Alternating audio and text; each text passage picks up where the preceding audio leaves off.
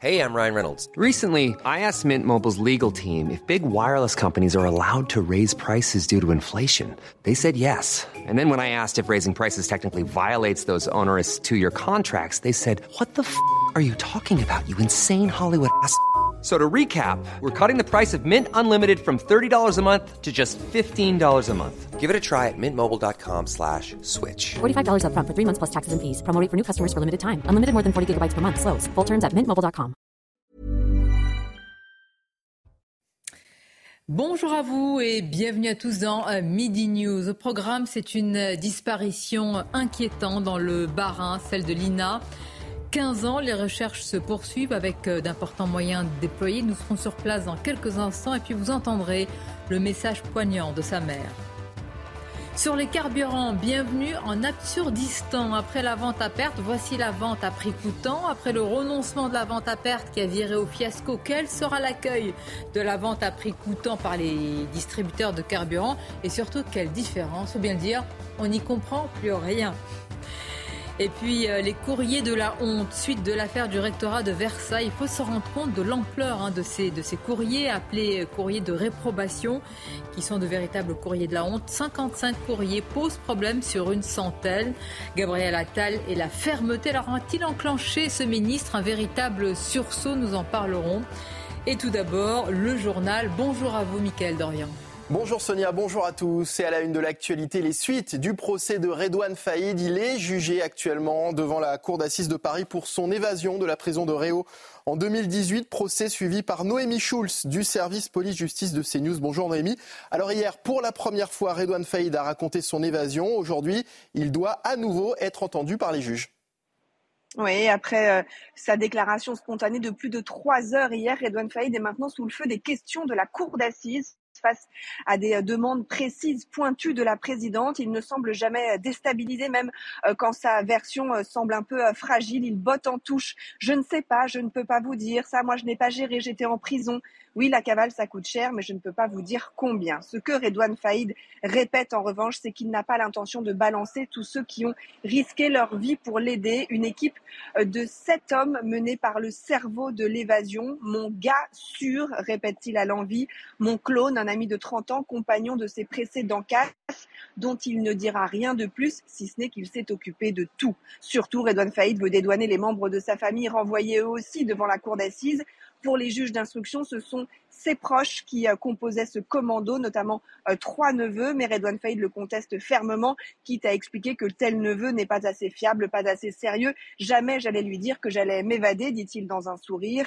Redouane Faïd veut tout prendre sur lui, le seul responsable c'est moi, et moi quand je tombe, je tombe tout seul, c'est pour ça qu'on me met le tarif.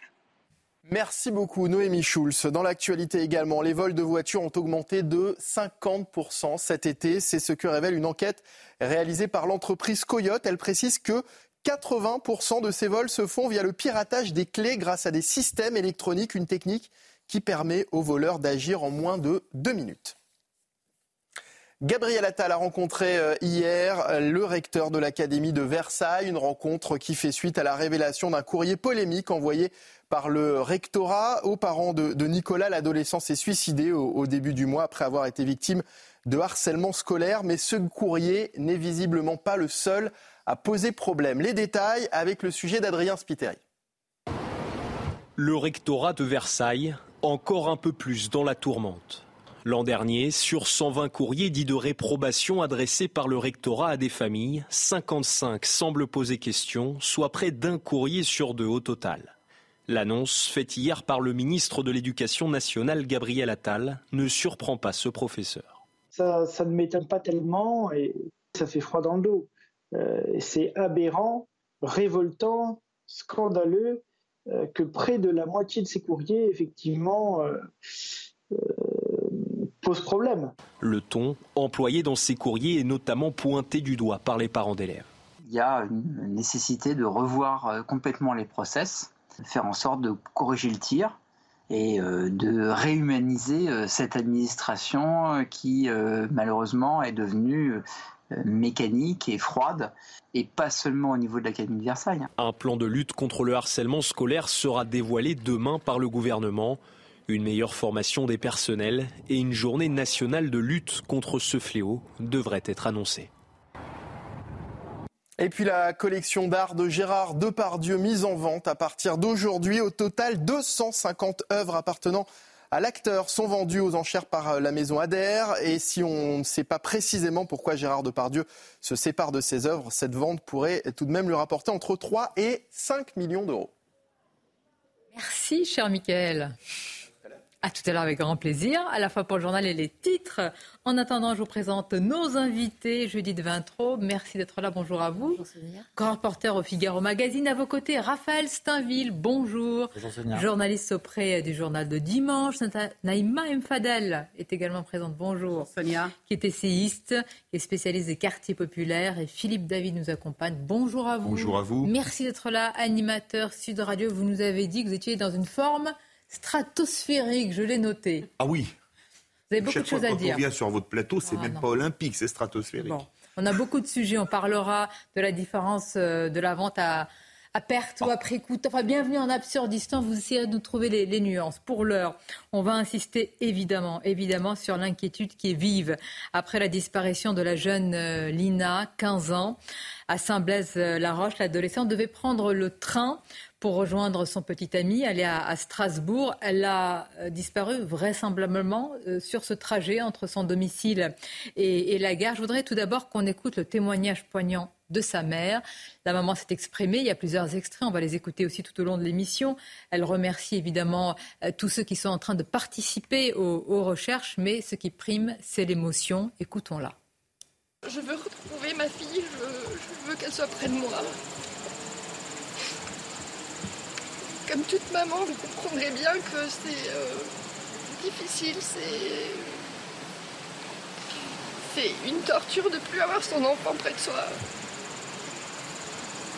C'est quelque chose que je souhaite à personne. C'est une grande douleur. Voilà. La disparition qui a été jugée inquiétante euh, rapidement, le profil de la jeune fille n'étant pas celui, euh, selon les enquêteurs, d'une fugueuse. Il y a euh, une nouvelle battue ce matin, une, phase, une séance de, recherche. nous vous retrouvons sur place, Augustin Donatieu. Vous êtes justement aux côtés de, volontaires. Il y a beaucoup, beaucoup de monde qui, qui se retrouve et qui participe à ces recherches aujourd'hui. Effectivement, près de 400 volontaires qui ne reculent pas devant la, devant la difficulté. Regardez, on est en train d'évoluer actuellement dans un secteur euh, relativement boisé et surtout euh, très difficilement praticable avec ces volontaires euh, de, de, de, tout, de toutes origines, si je puis dire, à la fois des professeurs, des étudiants, des retraités qui viennent prêter main forte aux autorités présentes aujourd'hui, toujours dans l'objectif de retrouver la trace de Lina, 15 ans, qui a disparu samedi. La gendarmerie, la protection civile, la brigade cynophile et la section de recherche de Strasbourg sont mobilisés aujourd'hui. C'est plus d'une cinquantaine euh, euh, d'autorités hein, qui sont présentes euh, aujourd'hui pour tenter de retrouver la trace de, Lina. La brigade cynophile était ce matin très tôt au domicile de la maman de Lina, cette mère qui a remis aux autorités un sac plastique avec à l'intérieur quelques vêtements, quelques affaires de la jeune fille. L'objectif évidemment c'est de, donner des, indices, de donner de la matière olfactive pour les chiens renifleurs puisque ces chiens renifleurs ont perdu la trace de Lina hier, juste autour du lac qui se situe derrière moi, à quelques encablures de la gare, là où Lina devait arriver. Ce, cet étang se trouve à peu près 2 km du domicile de la jeune fille. Cette jeune fille a marché jusqu'à cet étang et les chiens renifleurs ont perdu sa trace ici. Raison pour laquelle aujourd'hui tout le secteur est ratissé par ces près de 400 volontaires, par un hélicoptère également au-dessus euh, de nous. Et pour le pour l'heure, pour le moment, aucune trace, aucun indice n'ont été euh, retrouvés ici le terrain. Merci à vous, euh, Augustin. On vous retrouvera tout à l'heure. C'est à la fois évidemment l'angoisse et puis le, mystère, trois jours après cette disparition, les premières heures, vous le savez, sont euh, essentielles. Il y a les enquêtes de voisinage, un véritable ratissage de, la zone, de la région même. De très gros moyens ont été déployés. Il y a 35 gendarmes, une vingtaine euh, d'enquêteurs. Chaque minute compte. Et on va réécouter la maman sur le rôle de, chacun. Vous avez entendu notre journaliste parler de cette mobilisation, euh, évidemment de, de volontaires également. On écoute cette maman et on va écouter également ceux qui participent aux, recherches et qui sont venus aider euh, spontanément les, gendarmes. Je remercie tout le monde, tous les gens qui, participent, tous les gens qui. tout le monde, la gendarmerie pour leur réactivité, pour tout, tous les gens qui, me soutiennent, ma famille, mes amis qui sont là et, depuis la première minute. On est là en solidarité, on est venu euh, soutenir la maman et donner un coup de main pour chercher euh, cette jeune fille qui a disparu depuis samedi. Bah, être utile, ça peut être mon gamin comme, euh, comme tout le monde, hein. ça peut être leur gamin à tout le monde. Hein. Voilà, on a tous à peu près les mêmes enfants, voilà. D'ailleurs à peu près du même âge. Hein.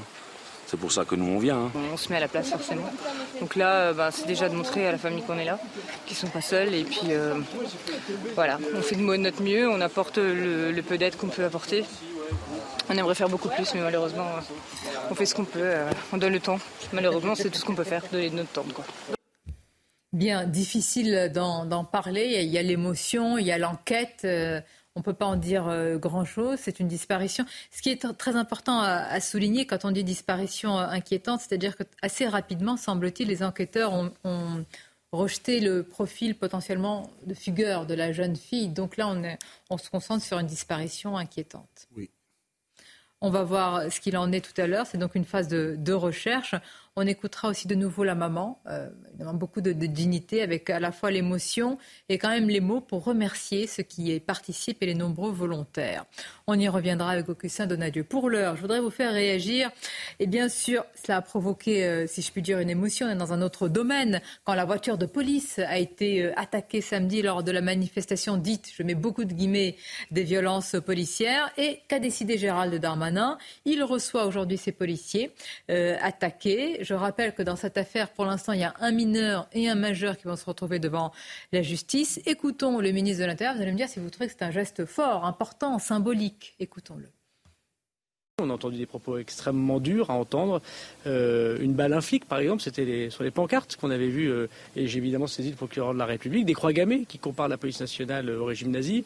Évidemment, on ne laissera rien faire de tout cela, et, on, veut dire à quel point ces, manifestations et, ces expressions sont contraires, me semble-t-il, à la dignité euh, des policiers et des gendarmes. Par ailleurs, à Paris, il y a eu des violences inacceptables qui étaient faites manifestement pour tuer à coups de barre de fer. Euh, de quoi parle-t-on? On parle de gens qui ont poursuivi une voiture de police, qui venaient euh, d'interpeller euh, un dealer en marge de la manifestation, à coups de barre de fer, et chacun a vu des images extrêmement violentes quand on a l'honnêteté de regarder toute la scène.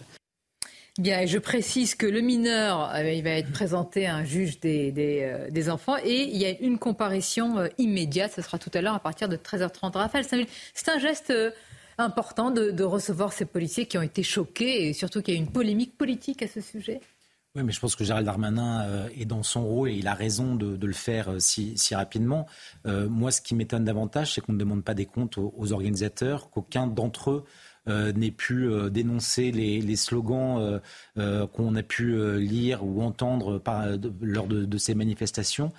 c'est ça qui est choquant, c'est l'absence de réaction de ces responsables politiques, notamment de la LFI et, des écologistes qui ont pu marcher dans, ces, dans ces manifestations et qui à aucun moment ne se désolidarisent, ne condamnent euh, propos. Ça, c'est insupportable. Après, le ministre de l'Intérieur, oui, euh, il, il, est, il, il, a raison d'être à leur soutien, il a raison de les, les, recevoir. Euh, peut-être que d'autres ne l'auraient pas fait, mais lui a suffisamment de, de sens politique pour pour, dans ces instants, montrer qu'il est absolument en soutien. Comment on fait pour contrer ce, ce, discours? Effectivement, on peut citer Sandrine Rousseau qui, au lieu de dénoncer euh, ce qui s'est passé, a trouvé que le geste était inadmissible, euh, euh, Judith. Mais à part, j'allais dire, le débat politique, que peut-on faire face à ce genre aujourd'hui de propos qui, selon certains, nourrissent cette violence? Déjà dénoncer une polémique imbécile, et vraiment, je pèse mes mots. Il faut, complètement stupide, déconnecté. Euh, de la part de Sandrine Rousseau d'avoir fait cette remarque-là. J'ai entendu d'autres euh, élus euh, dire que la voiture de police n'avait rien à faire là. Vous l'avez dit, elle venait d'interpeller, enfin, elle, pas la voiture, les, policiers venaient d'interpeller un dealer, donc il faisait juste leur métier. je ne sache pas que les, les manifs soient des zones interdites pour la police. Donc Qu'est-ce qu'il faut faire? Expliquer, expliquer, expliquer sans relâche. Et comme le dit Raphaël, aller aussi euh, chercher euh, la responsabilité, ou plutôt l'irresponsabilité euh, des gens qui ont permis ça. Parce que, évidemment, on a tous été très choqués par ces images de la voiture de police attaquée. Mais en fait, c'est un terreau favorable à ce genre, à ce genre d'acte. Et Gérald Darmanin l'a dit, la, pancarte Une balle, un flic, on a vu notamment à Besançon euh, dans le Doubs. Voilà, voilà ce qui est constitutif de stéro, où les cris euh, personne n'aime la police. Et Philippe, vous réagissez dans quelques instants. Les titres avec vous, Mickaël, et évidemment poursuit notre débat. L'exécutif maintient la pression sur les distributeurs de carburant. Elisabeth Borne réunit aujourd'hui l'ensemble des acteurs de la filière. Objectif leur demander de vendre à prix coûtant pour alléger la facture des Français à la pompe. Plus de 13 000 réfugiés ont fui le Haut-Karabakh et sont arrivés en Arménie près d'une semaine après l'opération militaire lancée par l'Azerbaïdjan. Les autorités arméniennes ont indiqué que le gouvernement fournissait un hébergement à tous ceux qui n'avaient pas d'endroit où loger. Et puis plus de 160 vols annulés cette semaine à l'aéroport londonien de Gatwick, faute de contrôleurs, en cause une pénurie exceptionnelle de contrôleurs, notamment due à des cas de Covid-19. La situation devrait durer jusqu'à samedi, a indiqué l'aéroport dans un communiqué. Merci à vous, euh, Mickaël. À tout à l'heure. Comment on fait?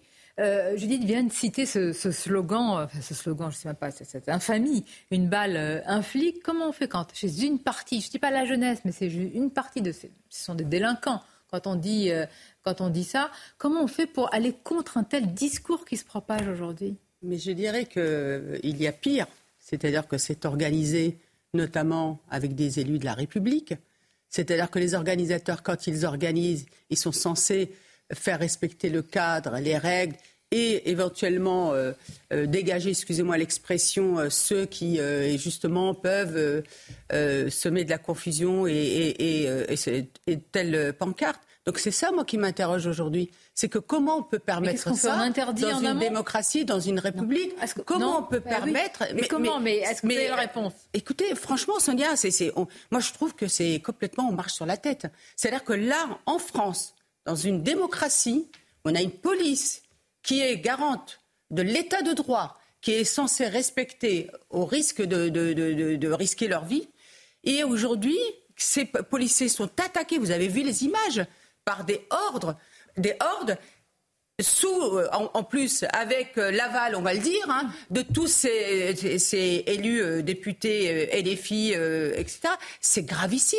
C'est-à-dire que comment on peut tolérer Dans quel pays Mais qui tolère? Mais la majorité des Français ne tolèrent pas. Excusez-moi, le gouvernement tolère, puisqu'à ah partir du moment où on ne vote pas des, des peines planchées, on tolère. Moi, je vais être curieuse de savoir ce que ce qu'ils vont risquer ceux qui ont été ah, arrêtés, notamment le mineur. Très bien. Bah, et, même le major, vous allez voir. Donc c'est ça le problème, c'est qu'on peut longtemps égrener en fait ces, incidents. Ça dépend si le juge appartient au syndicat de la magistrature. En plus.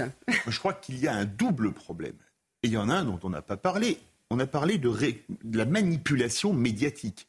Rappelez-vous quand même la vidéo qui a été diffusée par le Média Blast où on voit juste le policier sortir une arme, mais où on ne montre absolument pas ce qui se passe avant. Blast a d'ailleurs communiqué après, c'était pas de leur faute, c'était la faute à l'extrême droite. Donc au moins, on sait maintenant qui était le coupable dans leur fake news, et j'aime pas trop le mot, on va dire fausse nouvelle euh, en français. Mais quand on se permet de tweeter comme ça des vidéos tronquées, parce qu'après tout, euh, on peut faire dire n'importe quoi une vidéo. Vous savez, vous filmez euh, le raid qui donne l'assaut au Bataclan, vous mettez violence policière. On oublie juste de dire que 130 personnes ont été tuées avant. D'accord? Parce que la manipulation médiatique, ça existe. Et je ne comprends même pas que Gérald Darmanin n'ait pas porté plainte contre ce média. Parce qu'aux dernières nouvelles, il ne l'a pas fait. Ça, c'est le premier point. Le second point, c'est qu'avec ce type de vidéo, là, les autres débatteurs en ont parlé, on est dans la récupération politique totale. On a vu Sandrine Rousseau qui disait que c'était inadmissible, mais quand on se permet de courser des véhicules de police qui avaient quand même arrêté un dealer, c'est-à-dire pas un enfant de cœur, avec des barres de fer, Euh, comme l'a dit Nicolas Dupont-Aignan, connaissez-vous, et tout le monde l'a dit ici, connaissez-vous un pays où on peut s'en prendre à la police comme ça? Mais des pays démocratiques, moi, j'en connais pas. Hein. Et on peut Faites ça aux États-Unis, je peux vous garantir que euh, on devrait ça se tous finit très être mal. en train euh, de souligner le sang-froid, de mettre en avant le sang-froid de ce policier qui, alors. Quand on dit sortir une arme, il sort une arme en guise d'avertissement. Voilà la question que je me pose, euh, Raphaël. À partir de quel moment la France insoumise estime qu'un policier peut sortir une arme quand il est en danger, quand, quand il est mort, quand, euh, pardonnez-moi d'être un peu, mais Non, je mais ne vous, avez vous raison de poser cette question euh, de, de- de cette manière-là. Euh, On est quand même, euh, pour rappel, à la veille de l'ouverture, lorsque cette manif a, a eu lieu, à la veille de l'ouverture du, du procès de Magnanville, où deux policiers ont trouvé la mort égorgés chez, chez eux. La, la- la police paye un lourd tribut tous les ans. Euh, de, de par leur, euh, leur, euh, leurs actions, leurs actes sur, sur le terrain.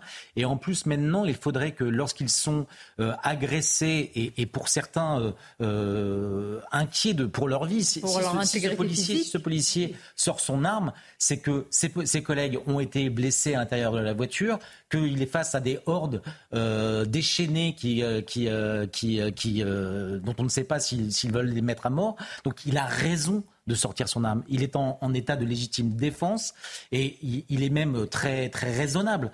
Euh, donc euh, non, et d'ailleurs c'est ce qu'a ce rappelé euh, le préfet de police qui a félicité cet homme après euh, qu'il ait sorti son arme. Je pense que on est, on est face à, on est dans un contexte où aujourd'hui les policiers en sont même aujourd'hui non plus pour défendre autrui, mais pour défendre leur Mais propre vie, obligés de, de- de sortir la, la leur question, arme. moi, je la pose. Mais qui, vraiment, je, je remercie et les jeunes recrues, parce que pour être policier aujourd'hui, un homme, une femme qui choisit d'épouser cette carrière et cette mission, il faut avoir plus que du, c'est plus que du courage. C'est- Il y a même une forme, je dis pas d'inconscience, mais enfin, il faut quand même avoir euh, la mission vie. surveillée au corps. Il risque la vie de sa famille. sûr, il les enfants ne de peuvent rentrer. pas dire que leurs parents, euh, leur papa est policier ou leurs parents euh, en Ça fait peser général. sur toute la Ils famille. sont obligés Eh oui. de vivre en dehors de la ville où ils exercent. Mais c'est, excusez-moi, mais c'est Et, et c'est pas sur le possible. gâteau, ils sont mal payés. Ils sont mal payés, mais encore Pour- une pour fois, des heures, moi euh. j'en reviens encore à ça. Vous savez, il faut se donner aussi euh, les moyens Mais s'il vous plaît, de, par de- son état de droit. en amont, vous auriez un- euh, interdit cette manifestation. Ça ne sert à rien, Ah, mais- l'interdiction. Écoutez, moi, ok, je l'aurais peut-être pas interdit, mais j'aurais jamais. Parce que déjà, j'aurais mis en place des lois et des peines planchées qui auraient fait que jamais on serait autorisé à s'attaquer à la police. Moi, je sais pas, mais euh, Sonia, euh, vous êtes beaucoup plus jeune que moi, mais moi, je me souviens, la policier, euh, les policiers, quand on les voyait, je peux vous dire qu'on avait du respect. Les policiers habitaient les quartiers. On était avec Alors, leurs mais- enfants. Mais là, vous Non, mais touchez c'est- du mais- doigt le débat. Alors, l'autorité, c'est le policier, c'est l'enseignant, c'est euh, Le pompier, le- euh, oui, le mais c'est ne pompier, serait-ce que le, le facteur chef de l'État. Oui, c'est ne serait-ce que le facteur qui Eh se oui. fait agresser en venant distribuer Exactement, les colis. hein. exactement. Le pompier qui se fait agresser, le, Le médecin, médecin. qui se fait médecin, agresser. voilà. Donc à un moment, il faut aussi s'interroger qu'est-ce qui fait que dans notre pays, malheureusement, il y a une crise de l'autorité et que on est Mais- dans là. Il faut, il faut. vous savez. Le mot décivilisation, je sais que. Quand on avait fait une, une- une tribune, notamment avec David Listard, je sais qu'à un moment, c'était les cris d'orfraie. Mais aujourd'hui, on y est. Ah bah, le Parce que la décivilisation, c'est le président en a parlé, mais euh, et après Ah, il les mots c'est vrai. Mais il avait dit un autre mot, moi j'oublie pas quand même il y a quelques années, il avait lui-même employé l'expression de violence policière. Bien sûr. Ça s'appelle le en même temps. Ben voilà. Mais on peut pas sur ce genre de sujet. Ah ben, mais Pas le donner de problème, c'est leçons qu'avec le président de la. République, le en même temps, ça va sur tous les sujets. alors. Alors, vous allez voir qu'il y en a un qui fait pas du en même temps. C'est un ministre. Ah. Bah, quand même. Gabriel Attal. Bah voilà, Gabriel Ah, Attal. Non, je vais y revenir parce que là, vous allez me dire si c'est l'électrochoc véritablement, parce que c'est vrai que sur les courriers de la honte, il n'y en a pas un. Sur une centaine, il y en a 50. Même la moitié, c'est pas mal. Vous verrez la méthode du ministre qui demain va développer son grand plan contre le harcèlement. Et puis, euh, l'absurdistan. Votre invité de ce matin. Oh Ah, Dis donc, vous allez faire revenir les invités, vous À tout de suite. Une courte pause et on se retrouve.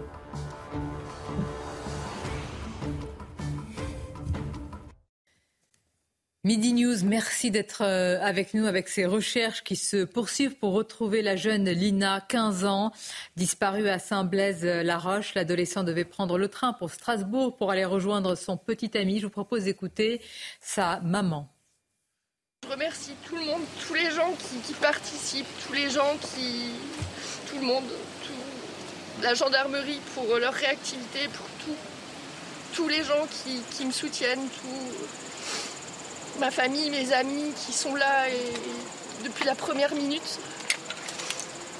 Euh, voilà, je. Veux retrouver ma fille, je, veux qu'elle soit près de moi. Comme toute maman, vous comprendrez bien que c'est euh, difficile, c'est. C'est une torture de plus avoir son enfant près de soi. C'est quelque chose que je souhaite à personne. C'est une grande douleur. Voilà. Il est 12h30. Les autres titres avec vous, Michael. Gérald Darmanin reçoit aujourd'hui les policiers attaqués dans leur véhicule en marge de la manifestation de samedi à Paris. Hier, il a dénoncé des violences inacceptables et a salué le geste du policier qui, je cite, a su garder sauve la vie de ses collègues. Bientôt des tests en pharmacie pour les angines et les cystites. Les patients pourront effectuer un diagnostic et dans la foulée obtenir, si besoin, un traitement antibiotique et tout cela sans passer par leur médecin. Une mesure qui euh, sera proposée dans les euh, prochains projets de financement de la sécurité sociale. Et puis le régime militaire qui a pris le pouvoir au Niger répond à Emmanuel Macron. Les militaires estiment que le départ des 1500 soldats français doit être établi d'un commun accord pour une meilleure efficacité. Dimanche soir, le président français a annoncé leur retrait d'ici la fin de l'année. Merci à vous, Mickaël. Le débat et la suite dans l'affaire du rectorat de Versailles. Déjà que c'était énorme et innommable. En fait, euh, c'est une infamie. On est tous d'accord hein, pour nommer ce courrier ainsi courrier de la honte. Eh bien, il y en a d'autres. Je ne sais pas s'ils sont du même acabit, mais sur une centaine de courriers, 50 appelés euh, courriers de réprobation sont peu ou prou du, du même niveau. Regardons le sujet préparé par la rédaction de CNews. On en parle juste après. Le rectorat de Versailles, encore un peu plus dans la tourmente. L'an dernier, sur 120 courriers dits de réprobation adressés par le rectorat à des familles, 55 semblent poser question, soit près d'un courrier sur deux au total. L'annonce faite hier par le ministre de l'Éducation nationale, Gabriel Attal, ne surprend pas ce professeur. Ça, ne m'étonne pas tellement et ça fait froid dans le dos. Euh, c'est aberrant, révoltant, scandaleux que près de la moitié de ces courriers, effectivement, euh, euh, posent problème. Le ton employé dans ces courriers est notamment pointé du doigt par les parents d'élèves.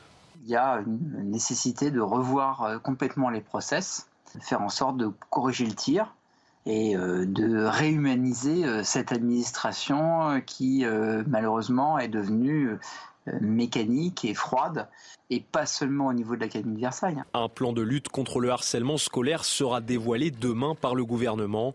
Une meilleure formation des personnels et une journée nationale de lutte contre ce fléau devraient être annoncées. Alors c'est vrai qu'on axe sur l'Académie de Versailles, mais il n'y a pas que cette académie-là. Il n'y a pas de raison que ça n'existe pas ailleurs. Euh, ces courriers, qui sont des courriers types, euh, sont, sont, tellement euh, typique de la morgue administrative, de la défausse. C'est pas nous. On essaye de culpabiliser les parents. Euh, c'est ce qu'on a vu dans le courrier adressé euh, aux parents de Nicolas. soyez exemplaires pour vos enfants, vous ne l'êtes pas il n'y a vraiment euh, pas de raison que ça n'existe pas ailleurs. Alors heureusement, euh, pardon. Non, mais vous avez entièrement raison. Et je rappelle juste ce qu'a dit l'ancienne euh, rectrice, parce qu'en gros, j'étais en vacances, j'ai pas validé le courrier. parce qu'on a au moins prends tes responsabilités. À chaque, à chaque fois. bien sûr, donc il y a une intense activité entre le, beaucoup d'échanges entre le rectorat et, les parents dont les enfants dépendent de, de ce rectorat, mais la, la chef n'est pas au courant ça tombe mal. Ça tombe très mal.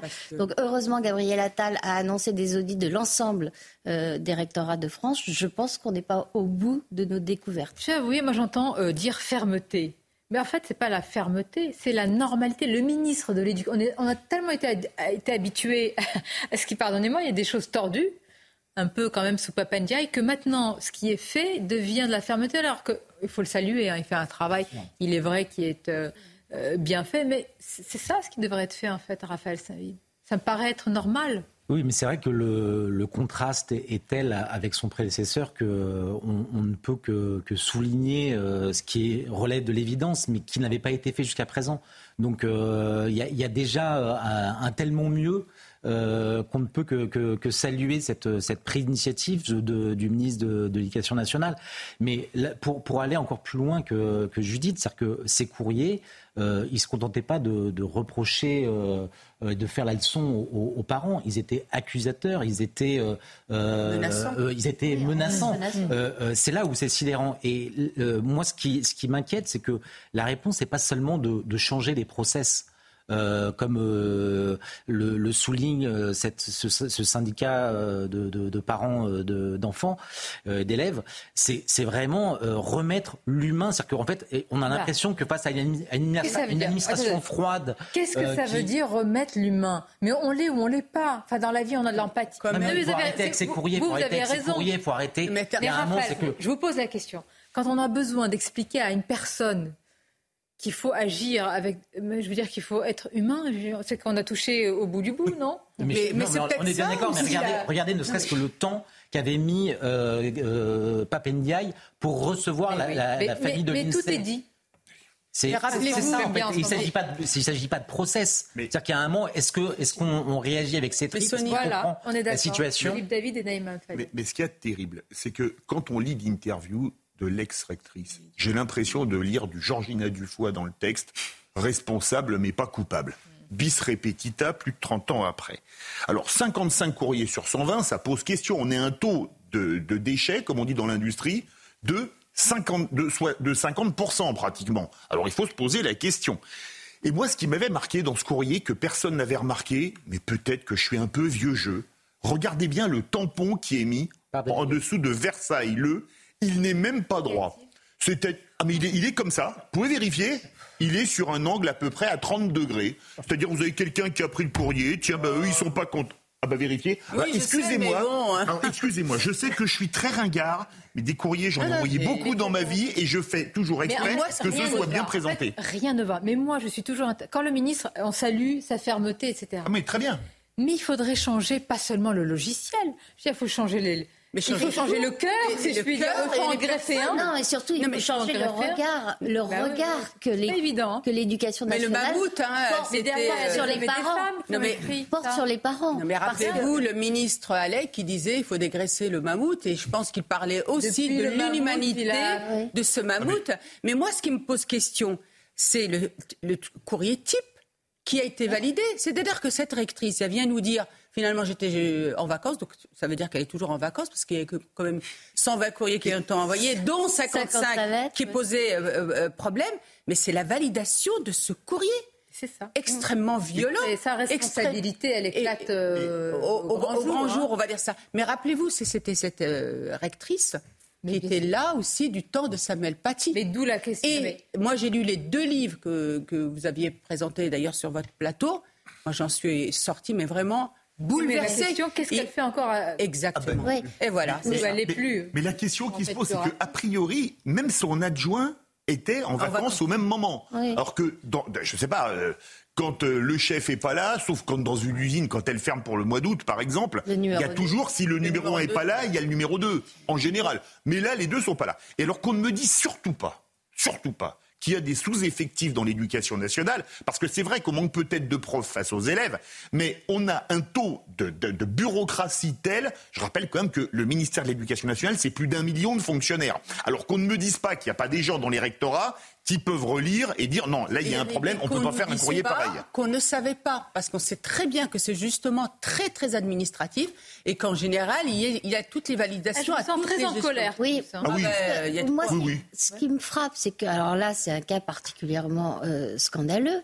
Enfin, ça fait combien d'années Et Papandiaï euh, n'est pas le seul, hein, ça remonte bien avant lui, y compris euh, les ministres qui affichaient les meilleures intentions. Je pense à, à Jean-Michel Blanquer. Ça fait combien d'années que euh, la situation se dégrade dans l'éducation nationale? Ça fait combien d'années qu'il y a de plus en plus de gens dans le privé? Quelle est la réponse du pouvoir politique? On va emmerder le privé. Évidemment, le privé marche, on va l'emmerder, comme ça on le met au même niveau que le public. Écoutons Gabriel Attal sur sa fermeté justement et prendre à bras le corps ce sujet. Il y a eu euh, une erreur, une faute, c'est que ce courrier a été adressé à des familles qui n'auraient pas dû recevoir ce courrier. Et évidemment, ce n'est pas acceptable que cette lettre, avec cette fermeté, ait été adressée à ces familles. Sur l'année scolaire 2022-2023, 120 courriers dits de réprobation ont été adressés. Sur ces 120 courriers de réprobation qui ont été adressés, 55 d'entre eux semblent poser question. Et évidemment, euh, des euh, travaux vont se poursuivre pour euh, identifier ce qui a mené à l'envoi de ces courriers et s'il était justifié de les envoyer ou pas. Vous savez, en l'écoutant, je me dis, il faudrait, le, enfin, le même, je ne vais pas lui faire trop de un piédestal, j'ai peur de la suite, on va pas lui, mais qu'il faudrait la même chose pour l'hôpital, il faudrait la même chose, enfin, c'est ça le problème. Oui, il y a quand même quelque chose qu'on peut dire, c'est-à-dire qu'on comprend le, discours de Gabriel Attal. Mais après, si on fait, on évoquait les établissements privés, euh, la responsable dans une entreprise privée, quelqu'un qui fait une faute, il est viré. Il y, a, des conséquences de, nos actes. Il se trouve que dans l'administration publique, mis à part des, remontrances, le fait de dire c'est pas bien, on a l'impression que personne n'est jamais ne paye finalement la, note des, fautes qui, ont été commises. Et ça, c'est problématique. Et je pense que le, le, ministre de l'Éducation nationale dans, l'immédiat, en tout cas dans les propos tels qu'il a parlé la première fois d'éventuelles sanctions, mais on les attend. Il y a, enfin, moi, pour avoir beaucoup travaillé sur euh, privé-public, euh, l'une des grosses différences, euh, c'est la façon dont le parent est perçu dans le privé. Ne serait-ce que parce que ça lui coûte davantage d'argent, même s'il y a beaucoup de boursiers euh, dans le privé, y compris le privé catholique, euh, dans euh, les quartiers les plus populaires. Les parents sont, ne sont pas vus systématiquement comme des intrus, comme des gêneurs qu'il faut tenir le plus éloigné possible. Au contraire, on essaie de les impliquer. Des parents gêneurs, intrus et qui se font mal, ça existe. Mais, la grosse c'est pour ça que je parlais de conception à revoir entièrement. Mais dans l'affaire, vous avez euh, évoqué le choc terrible Samuel Paty. Euh, bah, euh, le professeur, enfin, on ne l'a pas du tout écouté. Au détriment d'un parent d'élève dont la fille avait menti. Et là, à l'inverse, enfin, c'est à chaque fois, en fait, à rebours de ce qu'il faut être. voilà, l'inversion des valeurs. Je pense que le choc de Samuel Paty a été tel dans l'Académie de Versailles qu'ils se sont dit maintenant, on va défendre systématiquement les établissements.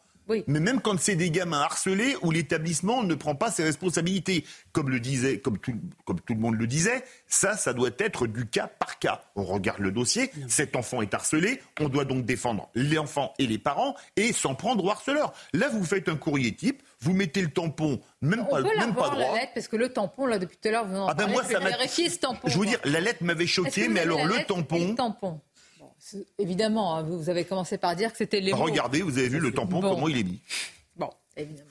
mais vous avez raison, tout, tout est de travers. Évidemment, c'est la violence des mots. C'est ce que vous avez commencé par, par, dire ça, mais c'est de travers. Ça, comme... un manque de respect. Ça, c'est un manque de respect. Bien. L'absurdistan, on y est, on va pas en sortir, mais on va aller dans un autre domaine vers euh, l'inflation, le carburant, la mesure du gouvernement sur la vente à prix coûtant. Après la vente à perte suscite pour le moins de nombreuses interrogations. Vous avez vu comme je suis quand même nuancée dans mon propos. Euh, mais j'aimerais savoir, je vais vous proposer quatre mots, quatre ou cinq, je ne sais pas ce qui me vient à l'esprit, pour définir ce qui s'est passé quand même sur la vente euh, à perte. Il y a camouflé, il y a des aveux, amateurisme, fiasco. Qu'est-ce que vous préférez? On est obligé de choisir. Est-ce que vous me permettez une citation de Coluche? Ah, c'est le moment. Demander à un entrepreneur de vendre à perte, c'est la méthode des pays de l'Est. Donne-moi ta montre, je te donnerai l'heure. Ah c'est exactement ça. Et quand on en arrive à faire des propositions aussi pour faire du Chirac après Coluche abracadabrantesque, tous les adjectifs que vous avez utilisés, ma chère Sonia, sont utilisables dans ce cas de figure. Chirac, euh, Jacques Chirac, je crois qu'on est quelques, je crois que c'est 4 ans, 5 ans après l'anniversaire du décès de, sa mort aujourd'hui. On va marquer, on va marquer une pause, on va continuer à en parler. Absurdistan, abracadabrantesque. Mais ils ne le sont pas, ce sont les titres de Michael Dorian. Plus de 200 personnes rassemblées ce matin pour tenter de retrouver Lina, l'adolescente de 15 ans est disparue samedi à Saint-Blaise-la-Roche dans le Bas-Rhin. Des équipes cynophiles de la sécurité civile et 35 gendarmes participent également aux recherches. Les vols de voitures ont augmenté de 50% cet été. C'est ce que révèle une enquête réalisée par l'entreprise Coyote. Elle précise que 8 vols sur 10 se font via le piratage des clés grâce à des systèmes électroniques, une technique qui permet aux voleurs d'agir en moins de 2 minutes. Et puis un job dating organisé aujourd'hui à la Cité du Cinéma à Saint-Denis. Objectif, trouver des candidats pour les 16 000 postes encore vacants dans le cadre des JO de Paris 2024. Des emplois d'agents de sécurité, de cuisiniers ou encore de chauffeurs de bus sont toujours à pourvoir. Merci, Michael. Job dating pour les agents de sécurité, pour les enseignants, le nombre pour de les journalistes. vu est quand même euh, incroyable. À plus de 7% de chômage, c'est incroyable. Ouais, nous sommes d'accord. Et pour les, les, JO, il n'y a toujours pas hein, le, le, bataillon nécessaire mmh. d'agents de sécurité. J'en viens, je reviens. Il n'y a pas de baguette magique, il faut le dire, parce que là, on est un peu ironique. Mais enfin, quand même, euh, Raphaël, c'est un ville dans la. Comment dire On pourrait créer une série, l'économie vue par les énarques. Hein Chaque jour un chapitre. mais c'est vrai, je veux dire, je ne sais pas quelles, quelles, études vous avez fait, mais supposons si on avait fait des études, oui, de gestion, oui, commerce. J'ai trouvé un avant-titre. Du Crédit Lyonnais à la vente à perte, l'économie vue par les énarques. Pas mal. Surtout Elisabeth Borne, c'est d'abord une scientifique, c'est une polytechnicienne. Oui. Donc euh, les calculs, non mais les calculs, elle, elle, devrait savoir les faire. Eh oui. euh, non, c'est vrai que c'est confondant euh, d'amateurisme, de vous avez euh, vous nous proposiez ce, ce, ce qualificatif, euh, de voir l'impréparation euh, avec lequel les, propositions sont jetées en l'air et euh, presque aussitôt abandonnées parce qu'elles relèvent de, de l'absurde, qu'elles sont immédiatement démenties par, par tous les, principaux concernés, en l'occurrence les, les, chaînes de distribution et les indépendants. alors, c'est vrai de, la, de la vente à perte euh, qui est une, une absurdité euh, économique, mais c'est vrai aussi oui. de, de, la vente à prix coûtant. C'est que euh, Jean-Édouard Leclerc l'explique très bien, c'est le, Michel, Michel-Édouard Leclerc l'explique très bien, c'est qu'ils le font de manière très occasionnelle et c'est une sorte de prix d'appel pour les faire venir Bien après sûr. dans les magasins, mais ils ne peuvent pas durablement. Mais surtout euh, quand ils ne vendent rien d'autre. Parce que, en fait, Oui, mais ça, pour les indépendants, ça, c'est sûr que c'est la catastrophe. C'est l'aspect Shadok de la chose. Je, ben oui, je, je, je creuse un trou. Euh, et en demandant euh, aux, aux distributeurs euh, de, de vendre à perte. Alors là, Emmanuel Macron nous a dit non, mais c'était une menace. On- Oui. Non, mais c'est incroyable. Et ouais, Ouais, on ça, voulait pas le- faire. Oui, oui. Il nous a quand même dit ça. Non, mais il y a Et- aussi et- des petits. Et, et idée d'Elisabeth Borne qui n'a évidemment ni consulté ni averti Bruno Le Maire, juste le ministre de l'économie. Après, on dit non, on va vendre à prix coûtant, mais comme les petits distributeurs qui ne vendent rien d'autre euh, pourraient faire faillite à, à cause de cette ils sont dans le maillage on des va zones leur rurales. On va alors. leur donner de l'argent. Le- les petits pompistes, on a tous, euh, quand on, quand on circule, quand on va dans nos- des, des régions euh, que l'on connaît, la petite station-service indépendante qui tient difficilement. Mais alors, vous imaginez si on lui la vente à prix Exactement, je ne sais pas. euh, Si, on D'ailleurs, il a eu du mal à, à répondre sur cette question, votre invité de ce matin. euh, Oui. Parce qu'il était un peu. euh, Eric oui. Woerth. euh, Vous pouvez le citer, parce que depuis tout à l'heure, vous Eric. Woerth. Emmanuel non, non, mais il, a- il avait du mal parce que quand vous ne lui avez pas posé la question justement, ces petits pompistes qui sont dans le zone, enfin dans le maillage des zones euh, rurales et qui à côté parfois ils ont des petites épiceries, ils vendent des petits accessoires, etc. C'est comme ça qu'ils arrivent. Ils ne pourront jamais vendre à perte ou à prix coûtant. C'est impossible. Mais jamais. Et Et il vous seront a dit peut-être les futurs gilets non, jaunes de il vous- demain. si on- Non, mais attendez, le truc hallucinant, de- c'est qu'il vous a dit on va compenser. Oui, on va- C'est ça, c'est le Oui. shadows. C'est ce qu'il y a d'extraordinaire, c'est que j'ai l'impression que le gouvernement découvre la Lune. Parce que la grande distribution vend l'essence à prix coûtant depuis Puis- 40 ans. Alors, Depuis ils ont fait 40 un, un rattrapage Un l'an rattrapage, dernier. ouais. Non, quand- Assez le- costaud. La partie pompe à essence est toujours euh, Non, non, à la dernier, limite. ils ont vraiment fait un rattrapage. non, mais en général, ils prennent prix d'achat multiplié par Par 1.2, 1.2, oui. la TVA et un tout petit peu de marge en plus. Mais quand on compte le prix de construction des cuves, de la station, euh, l'électricité pour faire tourner les pompes, pour éclairer On les pompes, les etc. plaindre, hein. Non, non, mais, non, mais ils vendent déjà à une marge très faible, ce qui a tué nombre de stations indépendantes en France. Ça, on voudrait leur mettre le coup de grâce qu'on ne s'y prendrait pas autrement. Mais vous savez, cette proposition, elle est sortie un dimanche. Eh ben, quelqu'un a balancé un truc et puis c'est parti. Mais avant de balancer, ministre. Comment- Oui, comment quelqu'un. C'est comme la première. oui, non, mais ça pose quand même question quand on peut avoir des Attendez, idées mais pareilles. regardez le sens du timing. Hier, le président de la République présente, bon c'est normal, le plan euh, écologique. Mais on, on a envie de lui dire, est-ce que vous pouvez pas un peu lever le pied sur certains objectifs C'est encore la fin du mois et la fin du monde. Euh, je pensais à un exemple sur les, euh, les propriétaires. Les propriétaires. Vous avez de plus en plus de propriétaires qui ne peuvent plus louer le bien à cause de contraintes et de restrictions. Et autant de locataires qui ne peuvent pas les louer. Mais c'est pas grave. Alors qu'on a c'est une au crise nom, du euh, logement. ben voilà. Au Et ils peuvent pas vendre. D'autant, d'autant qu'il y a quelque Oui. chose qui, a- qui est assez intéressant, c'est que euh, c'est très bien hein, la rénovation euh, euh, écologique, thermique de, de- de ces appartements, mais euh, il y a un certain nombre d'économistes qui, qui notent euh, ce qu'on appelle l'effet rebond, c'est-à-dire qu'en fait, plus vous, euh, vous, euh, vous faites en sorte que ces, ces, immeubles, ces appartements ne, soient plus, ne sont plus des, des passoires thermiques. Et finalement, euh, il y a un effet paradoxal qui est que les, les gens utilisent davantage, consomment davantage d'énergie parce qu'ils sont dans quelque chose de plus confortable. Donc ils ont la clim, ils ont le et, et tout ça c'est c'est très documenté depuis des années. Et donc de toute façon il y a un effet pervers à vouloir absolument aller jusqu'au bout de cette ce qui mais ce que je pense qui est très bien par ailleurs. Mais si on en revient juste à l'essence à ce que disait Emmanuel Macron, il pointait du doigt notamment le rôle de l'Arabie Saoudite et de et de la Russie.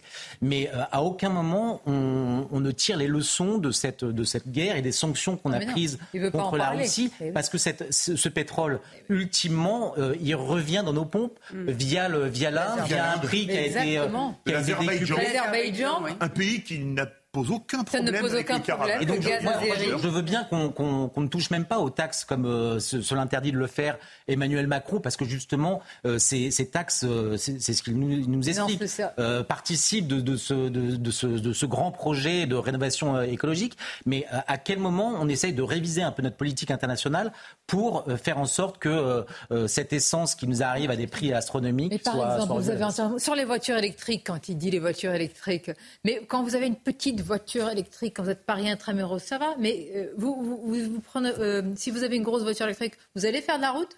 Vous, vous iriez ou? Absolument pas. Non. J'ai un de mes amis, c'est pas drôle, mais Salé, qui a fait Paris-Toulon pour rentrer de vacances en voiture électrique un jour sans bouchon, le temps de recharger, il y avait de la queue, toutes les, toutes les recharges ne marchaient pas, il a dû mettre 13 heures. Il a dit plus jamais. Non, mais c'est. Euh, mais il a dormi dans la voiture ou quoi Ah, ben je sais pas, il a dû. Non, non mais je me parle. C'est tout le décalage. Moi, je trouve que euh, la planification écologique euh, telle que Emmanuel Macron nous l'a présentée évite pas mal d'écueils sur le plan du discours.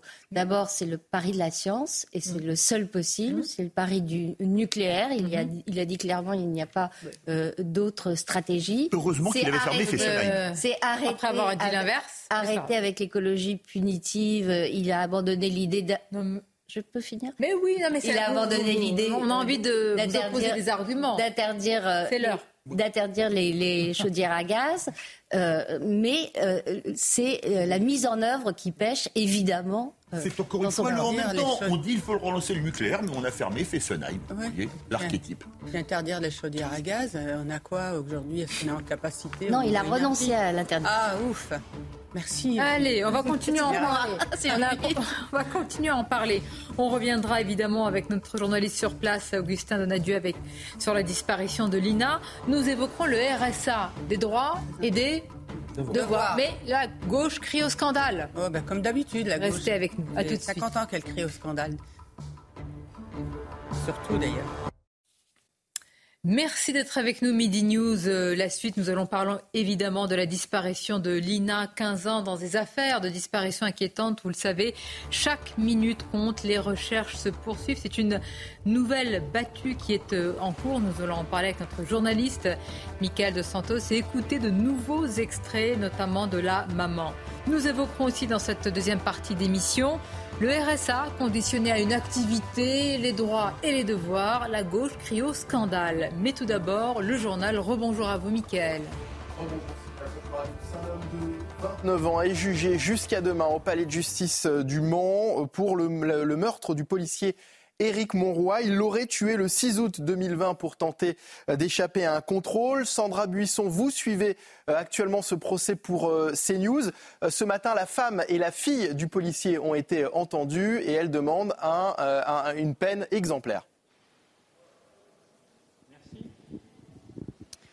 Ce sont les mots prononcés par la veuve d'Éric Monroy et euh, sa fille aînée, tout juste majeure. Cette jeune fille a tenu à faire face à l'accusé, rester tête baissée et épaules voûtées tout le long des auditions des parties civiles. Je veux qu'il sache qu'il est chanceux, lance la jeune adulte, parce que lui, il reverra son fils, ils feront des Noëls et des anniversaires. Je veux que son fils sache que son père a bu et qu'il a tué quelqu'un pour fuir ses responsabilités. Je ne voulais pas avoir à entendre ma petite sœur qui avait 5 ans à l'époque, me dire J'arrive plus à vivre sans papa, j'aurais dû mourir à sa place. Le traumatisme de cette petite fille, la veuve d'Éric Monroy, on a aussi longuement parlé. On a pris perpétuité. Je ressens de la colère et de la haine, et encore ces mots sont bien faibles, explique la mère de famille à la barre. L'accusé ne lève pas la tête, ne la regarde pas, il est en pleurs. C'est insupportable d'être face à lui, euh, poursuit Madame Monroy. Éric venait lui porter secours. Je veux savoir pourquoi il a démarré, pourquoi il ne s'est pas laissé contrôler, pourquoi il ne s'est pas arrêté. Il n'y aura jamais ni excuse ni pardon. Merci beaucoup Sandra Buisson en direct du Palais de justice du Mans et les images de Michael Chailloux pour CNews. Gérald Darmanin reçoit aujourd'hui les policiers attaqués euh, dans leur véhicule en marge de la manifestation de samedi à Paris. Hier, il a dénoncé des violences inacceptables et a salué le geste du policier qui, je cite, a su garder sauve la vie de ses collègues. L'exécutif maintient euh, la pression sur les distributeurs de carburant. Elisabeth Borne réunit aujourd'hui l'ensemble des acteurs euh, de la filière. L'objectif est de leur demander de vendre à prix coûtant pour euh, alléger la facture des Français à la pompe. Et puis des centaines de kilos de fruits et légumes volés dans des exploitations. Les producteurs se sentent impuissants et démunis face à cette situation. Des vols qui s'accompagnent la plupart du temps de dégradation. Reportage chez un maraîcher en Loire-Atlantique qui ce week-end s'est fait voler 400 kilos de tomates bio. Michael Chaillot. Un grillage découpé à la pince, un trou béant dans la bâche de la serre. Dans la nuit de dimanche à lundi, ce sont 400 kilos de tomates à maturité qui se sont envolés de l'exploitation de ce maraîcher bio installé dans un quartier nantais. C'est le quatrième cambriolage en deux ans et demi. C'est entre 2500 et 3000 euros de chiffre d'affaires en moins. Quoi. Un véhicule, des cajots, un chariot pour euh, transporter une pince coupante. Euh, ils n'ont pas, euh, pas arraché les pieds. Ça a été récolté comme si nous on les avait récoltés, quoi. Donc il y a une filière, il y a, une revente derrière, ça Bah en tout cas oui, c'est organisé quoi. 25 km au sud de Nantes, ce verger bio de 17 hectares est entouré de fils barbelés sur trois niveaux, mais rien n'y fait. On voit le barbelé, il a, il a carrément été sectionné. Euh, pour pouvoir euh, créer un passage euh, avec un accès direct à la route et pouvoir entrer dans la, dans la parcelle pour pouvoir ramasser les fruits. Il y a les visites parfois en plein jour pour une consommation personnelle et puis les vols sur commande, le record, une tonne de fruits en pleine nuit. On a des vols organisés où là ils viennent à 3, 4, 5 et là ça va très très très vite. Ils viennent avec des grands sacs, avec des caisses, ils prennent pas soin des fruits. Ils ont tendance plutôt à les jeter et puis à ramasser très vite.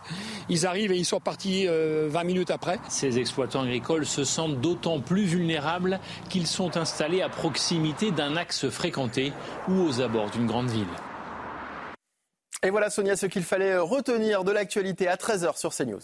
Je vous remercie. Et vraiment, à la une de l'actualité, c'est l'inquiétude qui est vive après la disparition de la jeune Lina. L'adolescente devait prendre le train pour euh, Strasbourg pour rejoindre son petit ami. Elle aurait vraisemblablement disparu entre, sur le chemin entre son domicile et la gare. C'est une nouvelle battue qui est euh, en cours. Nos euh, envoyés spéciaux sont sur place. Tout d'abord, on va rappeler les faits, ce que l'on sait à ce moment de l'enquête, et c'est résumé par Céline Génaud.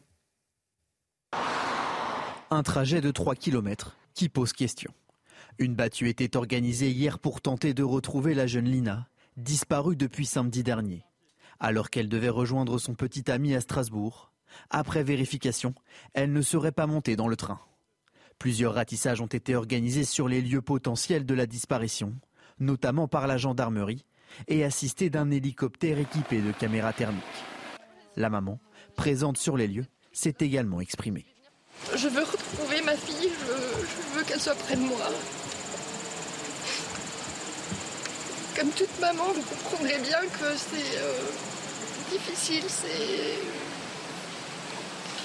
C'est une torture de plus avoir son enfant près de soi. C'est quelque chose que je souhaite à personne. Le trajet que devait effectuer Lina se trouve près d'une forêt.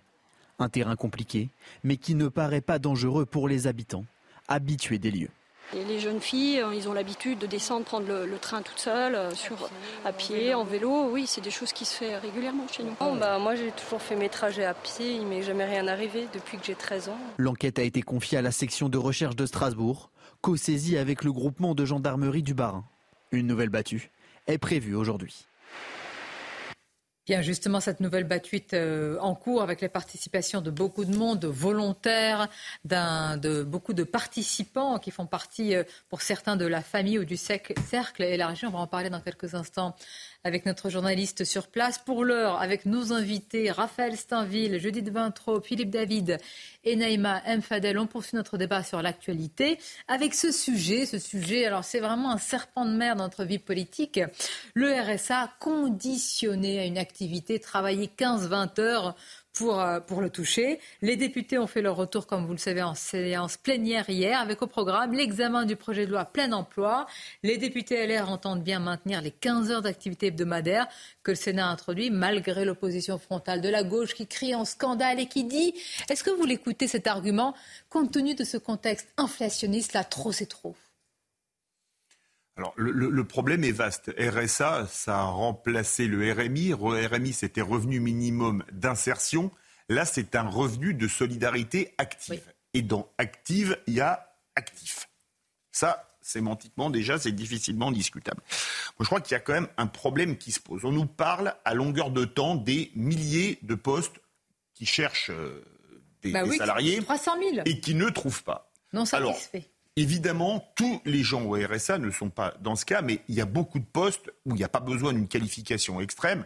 Moi, j'étais euh, dans le Tarn il y a quelques jours, dans un village qui s'appelle Lacône, qui vit sur la charcuterie, parce qu'il y a 2500 habitants, c'est 600 emplois directs. La charcuterie, vous vous rendez compte? Donc, si vous comptez les emplois indirects et 2500 habitants, il y a les personnes retraitées, il y a les enfants, etc.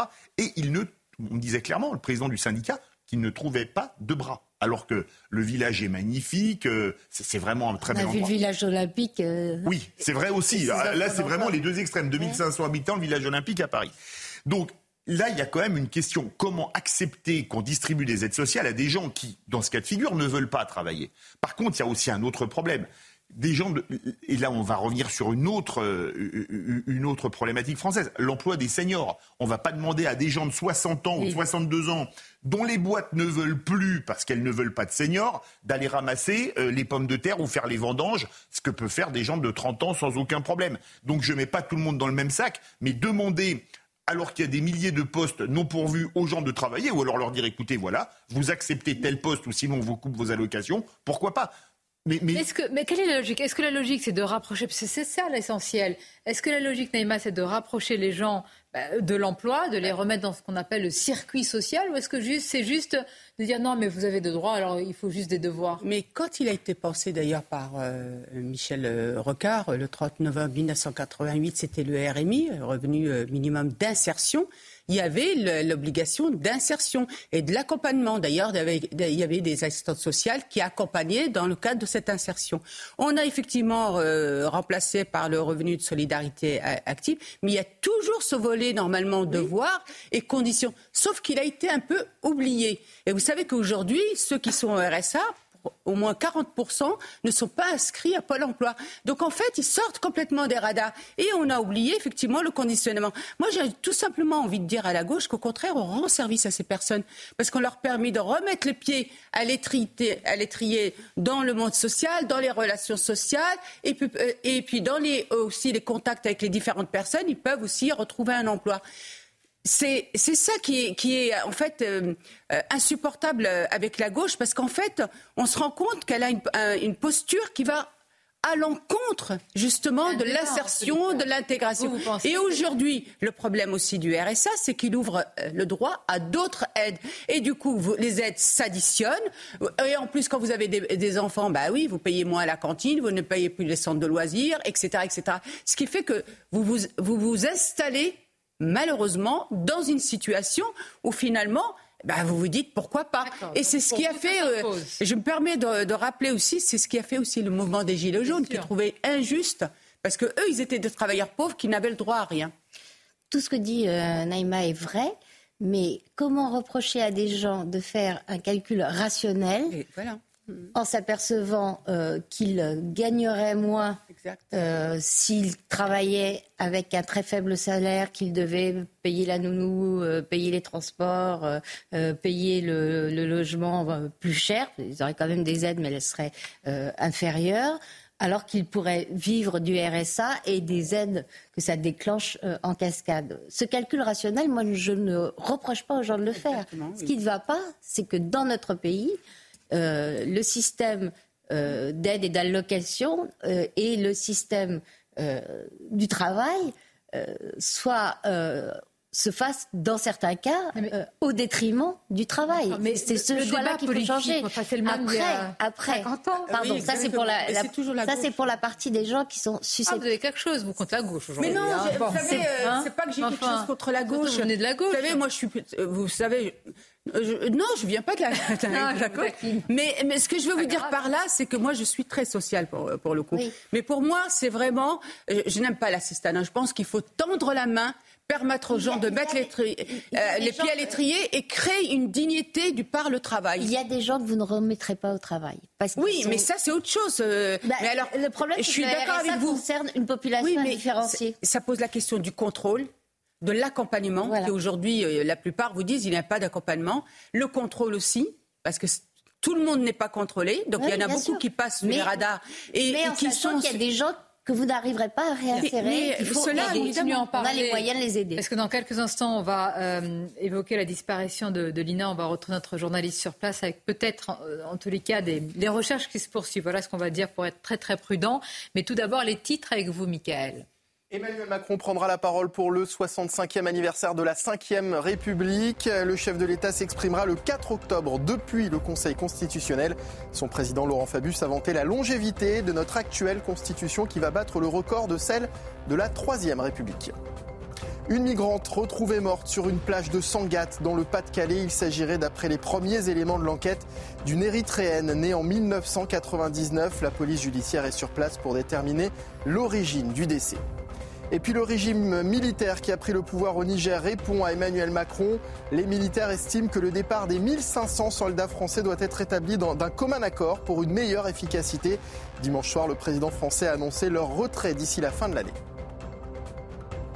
Merci à vous, euh, Mickaël. Dans la disparition de la jeune Lina, cette adolescente de 15 ans, ce sont déjà trois jours trois jours de grande angoisse. Ce sont des recherches qui se poursuivent, de très grands moyens qui sont évidemment euh, déployés. Notre journaliste sur place, Augustin, a, suivi eh ces, dernières euh, ces heures de, recherche. Euh, Augustin, de quelles informations vous disposez? Alors, Tout doit être pris avec beaucoup, beaucoup de précautions, parce que ce sont des remontées d'informations qui vous viennent des volontaires qui ont été réquisitionnés. Effectivement, des volontaires au nombre de 380 qui ce matin se sont présentés à 10 h du matin pour prêter main forte aux autorités. Et depuis maintenant une demi-heure, 45 minutes, des premières remontées d'informations euh, parviennent euh, aux gendarmes, l'équivalent de la police euh, scientifique, qui vont faire des prélèvements. C'est le cas tout à l'heure, par exemple, d'une volontaire qui s'est précipitée auprès des gendarmes pour leur signaler la localisation d'un foulard qui a été retrouvé. Un foulard qui pourrait potentiellement peut-être appartenir à l'INA à 15 ans ou alors tout simplement à un volontaire ou à un, touriste hein, de passage qui aurait perdu tout simplement ce foulard. La police enquête sur ce foulard. Et là, il y a quelques instants, juste avant de, faire ce duplex, vous voyez par terre des taches qui s'apparenteraient soit à des taches de sang ou à des taches d'huile. Je ne sais pas, on reste évidemment très prudent à ce niveau-là. Eh bien, la police scientifique est venue faire des prélèvements sur ces taches. On leur a posé la question. Selon eux, il y a une infime, euh, une, infime, comment dirais-je, euh, il est très peu probable, voilà, que ces tâches, que ce foulard soit lié à la disparition de Lina, 15 euh, ans. En tout cas, les 380 volontaires gardent espoir pour la plupart, même si certains sont pessimistes. Parce qu'ici, à l'heure où je vous parle, il fait assez chaud, une vingtaine de degrés. En revanche, ce matin, il faisait 4 degrés, 4 degrés toutes les nuits dans la forêt, sur un secteur très escarpé, avec des, un secteur très humide, avec des animaux, des chevaux, etc. Donc certains volontaires, effectivement, sont assez pessimistes. On a pu rencontrer la famille, la famille qui souhaite être, euh, euh, comment dirais-je, qui, souhaite eh bien, vivre l'attente seule, loin des caméras. Euh, la mère, d'ailleurs, s'est exprimée hier. Elle a, pris, elle a pris la parole devant les caméras. Elle a tenu à remercier tous les proches, les proches qui se sont fortement mobilisés, puisqu'on a pu les voir, hein, les cousines, les cousins, les oncles, les tantes, mais également les, les amis de Lina et des professeurs, des professeurs de son collège qui sont venus prêter main forte et qui ont loupé les cours exprès euh, pour aider les autorités aujourd'hui. Merci à vous, Augustin Donadieu, en direct et en duplex depuis Saint-Blaise-la-Roche. Hein. Vous avez bien fait d'utiliser le conditionnel pour, évidemment, tous ces indices. C'est notre rôle de les relayer. Il y a beaucoup, beaucoup de prudence, euh, évidemment, euh, entourant ces, quelques éléments qui ne sont pas à l'heure actuelle euh, l'information. Et quand bien même, d'abord, le respect, évidemment, l'émotion de la famille, c'est de ne pas en parler. Notre rôle n'est pas celui d'enquêteur et de tenter de savoir la provenance de traces, ni ni la présence d'éléments. Donc pour l'heure, évidemment, le plus important, c'est l'émotion de la famille. Nous avons relayé ce qu'a dit la mère. Pour l'heure, le plus important, c'est l'appel à témoins. Ce sont ces premières heures, ces premiers jours déjà pour retrouver la jeune Lina. Voilà ce qui préoccupe tout le monde, évidemment. Chers amis, chers invités, nous allons revenir à l'actualité sociale, politique, économique sur les carburants. J'ai quand même une question parce que nous avons eu une succession de responsables politiques de l'opposition qui nous ont dit jackpot, cagnotte pour l'État. C'est quelque chose d'incroyable. Et alors les différents ministres qui se succèdent et les députés Renaissance comme ce matin regardent, mais pas du tout, mais pas du tout. L'État ne gagne rien, au contraire, il n'y a pas de jackpot. Je vois votre petit sourire là. Il y a une petite moustache qui frise. Vous n'en avez pas, mais ça frise quand même. Il y a une cagnotte ou pas? Mais non, mais c'est-à-dire que euh, on, le sait, ah euh, l'essence à 50% est, euh, est constituée des, des taxes de, de l'État. Alors certes, le président nous a expliqué que pour partie a été redistribué pour pour la transition écologique, pour la, rénovation thermique et, et d'autres d'autres chantiers. Mais ces, ces, taxes sont bien réelles et elles constituent une cagnotte.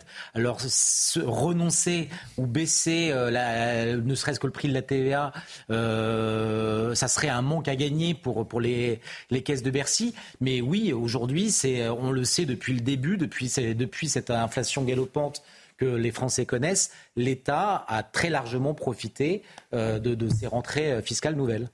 Mais il y a une phrase du président de la République lors de son interview. Est-ce que vous pouvez m'expliquer? J'essaie toujours de la comprendre quelques jours après. Elle doit être très lente aussi dans la compréhension, mais c'est pas grave. Il a une pensée complexe. Mais il paraît, il paraît. Il a dit plusieurs fois. Donc... Et on n'est pas assez intelligent.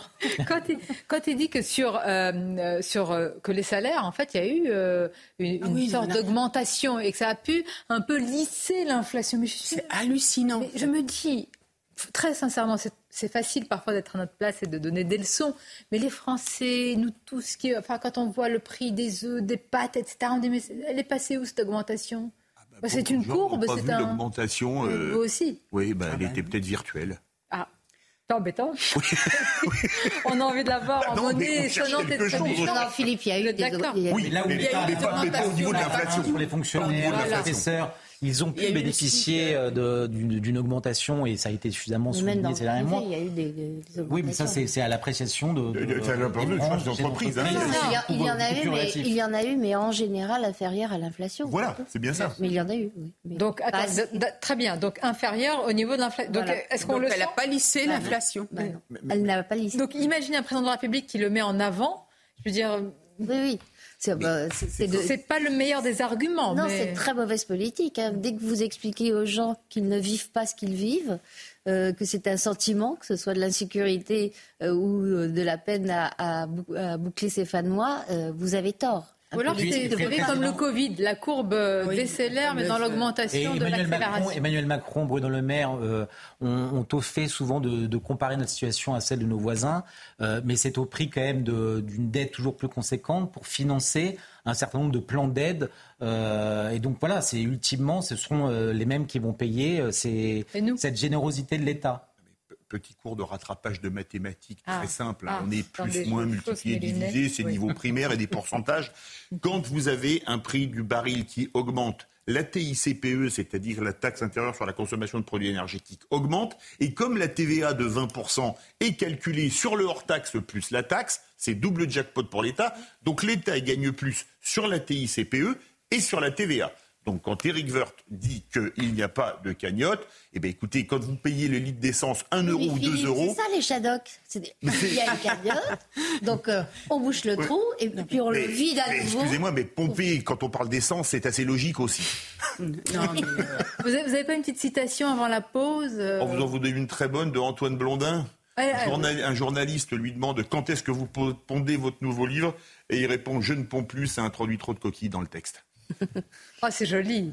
Ah, c'est joli. Mais merci. Mais euh, comment vous faites pour les apprendre, pour, pour les Ah, retenir Parce que j'ai- une très bonne mémoire, je suis hypermnésique. Ah, comme Emmanuel Macron. Et je suppose que vous dormez pas beaucoup le soir, vous avez une pensée Ah, si, complexe. je Ah. dors. Non, j'ai pas une compa. Non, non. Oh, si, mais si. Vous savez, comme, pas- comme- soyez comme pas- disait, comme disait Michel Audouard, un con de droite qui marche ira toujours plus loin qu'un intellectuel de gauche assis.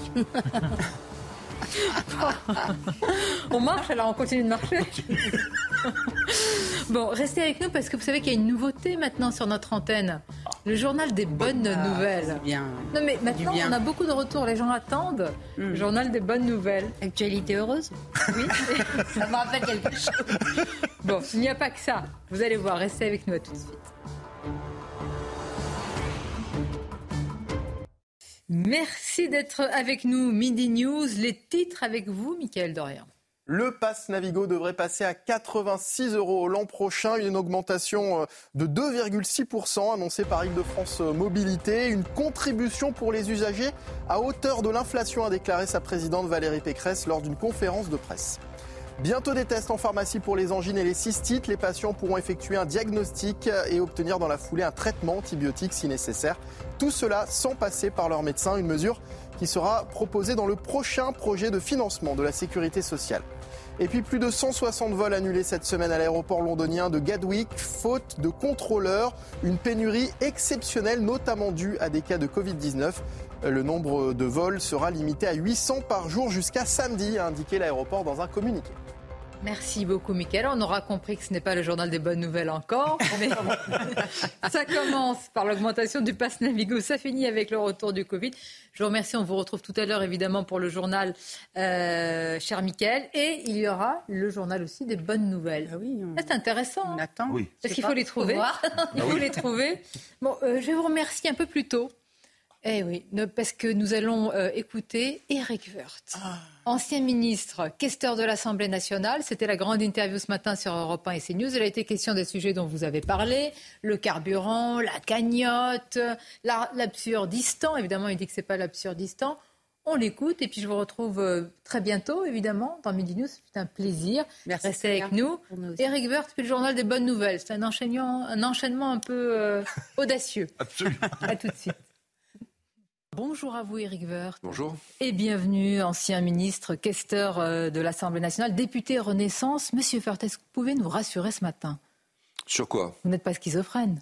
Ah non, Oh, bah, je ne sais pas, c'est à vous de, de le dire. C'est la fin de, de la politique du quoi qu'il en coûte. Et voici la politique du chéquier. Sérieusement, est-ce qu'on peut tenir les deux discours ce matin?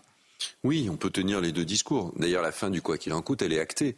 Dans, dans la loi de finances que le gouvernement va présenter euh, demain, il y a euh, 10-12 milliards d'euros qui sont euh, le fait de retirer euh, des mesures de, de soutien à l'économie qu'il faut, qu'il faut retirer. Et puis par ailleurs, c'est vrai qu'il y a une question de, de pouvoir d'achat sur l'essence. C'est vrai qu'il y a des personnes qui ont besoin de se déplacer. Enfin, c'est vrai, tout ça, tout ça est vrai. chéquier est une Et dépense. Le chéquier est une dépense, absolument. Non, mais si on peut s'en passer, c'est mieux. Ah. Mais euh, c'est une. ah, La mesure, elle existait. 100 euros euh, par voiture, euh, par an, pour faire baisser une partie du, du plein, pour rendre la moyenne de la dépense plus faible qui concerne les cinq premiers euh, déciles, comme on dit, puisque les, les niveaux de revenus sont par, euh, par dixième, donc ça concerne les personnes qui sont dans les cinq premiers déciles, et pas toutes les personnes dans ces premiers Ça, déciles. Ça concerne Mais pour le évidemment les gens qui monsieur travaillent. de l'orthodoxie budgétaire que vous êtes et de la rigueur budgétaire, Non mais moi je préfère, je, je- je préfère qu'on fasse moins de dépenses euh, et d'ailleurs le gouvernement va le faire puisque dans sa loi de programmation des finances publiques, parce que ça aussi c'est un sujet important et c'est un sujet d'ailleurs euh, politique puisqu'on doit la voter si on veut obtenir les Mhm. subventions euh, européennes du, du grand plan de relance euh, européen. Ce texte n'avait pas été voté. euh, la plupart des, des partis politiques, des groupes politiques, s'étaient euh, opposés à ce texte qui était quand même un peu curieux. Et, et là, euh, le gouvernement euh, replace ce texte la semaine prochaine. J'espère bien que ce sera, ce sera voté. Mais vous- Et dans ce cadre-là, il y a 12 milliards d'économies euh, par an à faire sur les dépenses structurelles. Donc il faut aller les chercher. On a besoin de cela parce que la souveraineté, on parle beaucoup de souveraineté en ce moment. Bah oui. C'est aussi la souveraineté Notre financière. souveraineté est, est mise Alors en ce jeu. chèque Notre supplémentaire, je, je bien que vous n'êtes pas fanatique, mais ce chèque euh, Ah, ça. supplémentaire, J'interroge le il est une qui me disait il y a nécessité. quelques mois orthodoxie, orthodoxie. Oui, oui, mais je, je continue. L'orthodoxie, euh, je, je continue à dire qu'il faut évidemment réduire la dépense euh, publique, mesurer l'efficacité de la dépense publique, remplacer une partie de la dépense de fonctionnement par de la dépense d'investissement. Ce travail-là, il est considérable et, et il est, euh, il est, euh, il est, il est en cours. Enfin, il Bon. est inscrit, il est en cours. Eric Woerth, euh, vous pouvez parfois avoir un regard sur les décisions euh, qui sont prises. Comment vous qualifiez ce qui s'est passé en quelques jours? On est passé de la mesure de la vente à perte à la mesure de la, de la vente à, à prix coûtant. Je, je vous laisse le, le choix de qualifier cela. Certains disent camouflé, euh, énorme flop, euh, amateurisme de la part du gouvernement. Ouais, enfin, on a eu une rentrée. euh, on peut de temps en temps essayer de regarder les choses autrement, de façon plus détendue. On n'est pas obligé de s'énerver tout le temps, à chaque minute, surtout. C'est une tentative du gouvernement de prendre au mot les distributeurs. Les distributeurs avaient dit sur vos plateaux, mais, mais, mais vous le savez bien, sur vos plateaux, je, je vois bien les représentants des grandes, des grandes surfaces. Ils disaient ah bah oui, mais on peut pas vendre moins cher parce qu'il y a la vente, à, la- on peut pas parce qu'on peut pas tomber, on peut pas vendre à perte. Alors, le gouvernement a dit euh, banco, vas-y. Puis les distributeurs ont dit ah bah non, on n'y va pas. Ah oui. Voilà. C'est-à-dire qu'on Mais euh, je crois qu'il s'était, fallait le tenter. Euh, ça, ça marchera pas. On verra ce que ce que ce que ce que feront les distributeurs, s'ils vendent à prix coûtant ou pas. Parce que ce n'est pas sûr. Ah ben là, ils font ce qu'ils veulent quand Ah même. ben voilà, Ah, là, il n'y c'est-à-dire a pas qu'ils une peuvent sortir planification, tout à il n'y a pas la un réunion. contrôle des prix. euh, Ils donc peuvent sortir on de la bien. réunion avec Elisabeth Borne en disant Madame le Premier ministre, non, d'autant plus Eric Woerth, et je voudrais avoir votre avis euh, à ce sujet, que les petites stations de service, je pense à ces petits pompistes en zone rurale, dans les petites villes, mais ils vont, pardonnez-moi l'expression, crever la, la bouche ouverte. Oui, mais euh, une grande partie, la majeure partie de la distribution euh, d'essence est euh, dans les stations de, de producteurs, de raffineurs. Total, par exemple, qui, Mmh. qui a limité. D'ailleurs, c'est pour ça qu'une grande partie de l'essence encore est à des, des prix en dessous de 2 euros, parce que Total euh, fait, le, fait le job quand même. Euh, mais, mais on voit bien qu'il y a une grande diversité de prix. Hein. Ça va de 1,90 à peu près jusqu'à quasiment 2,20, euh, parfois même euh, 2,30. Les petits distributeurs, les distributeurs dits indépendants, c'est sûr qu'ils peuvent pas vendre à perte, vu Oui. qu'ils ne vendent que ça. Euh, ils ne vendent que ça. C'est notre ma- Pour les autres, maillage territorial. pour les autres, oui, oui, d'accord. Mais pour les autres, pour les autres, ils sont beaucoup. Mais il y a aussi plein de surfaces, de petites surfaces dans le milieu rural qui ont une pompe à essence. Donc eux, ils peuvent peut-être faire un effort. D'ailleurs, ils, ils n'ont pas arrêté de dire qu'ils feraient des efforts. Bon, bah, qu'ils fassent un effort, qu'ils réduisent et qu'ils ne, ne prennent pas de marge. Alors c'est quelques centimes, hein, la marge. C'est quelques centimes, mais c'est toujours quelques centimes de, de gagner. Et puis pour les petits, euh, les, les, les, les indépendants, euh, le, le gouvernement a indiqué qu'il les aiderait si c'était, euh, si c'était nécessaire. compte? Non, mais je me rends aider. compte. Mais- je mais me rends compte d'une chose. Dans la série, l'économie faite par les costumes gris. Je n'ai rien contre les costumes gris. Mais qui Non, a mais trouvé cette idée Qui a trouvé cette idée Oui, je, je ne suis pas dans les, euh, je ne suis pas dans, dans le back office euh, du gouvernement. Je ne sais pas comment c'est venu, mais on voit bien qu'on cherche des idées, euh, des idées qui n'impactent pas euh, les finances publiques, pour essayer de limiter, limiter la hausse. Hein. C'est pas pour faire baisser, pour limiter la hausse de du, du carburant. Il y a plein de contradictions. Euh, j'entends bien ceux qui disent ah mais euh, vous subventionnez ou vous aidez euh, le carbu- les carburants fossiles quand il faut développer. Mais tout le monde a raison là-dedans. Sauf qu'il y a des Français qui euh, qui, qui, qui, qui, qui vivent à court terme. Oui, qui vous souffrent, vivez votre minute d'aujourd'hui, vous vivez pas sûr. dans celle de dans, dans cinq minutes. Donc faut tout préparer. Il faut à la fois essayer d'amortir un choc insupportable.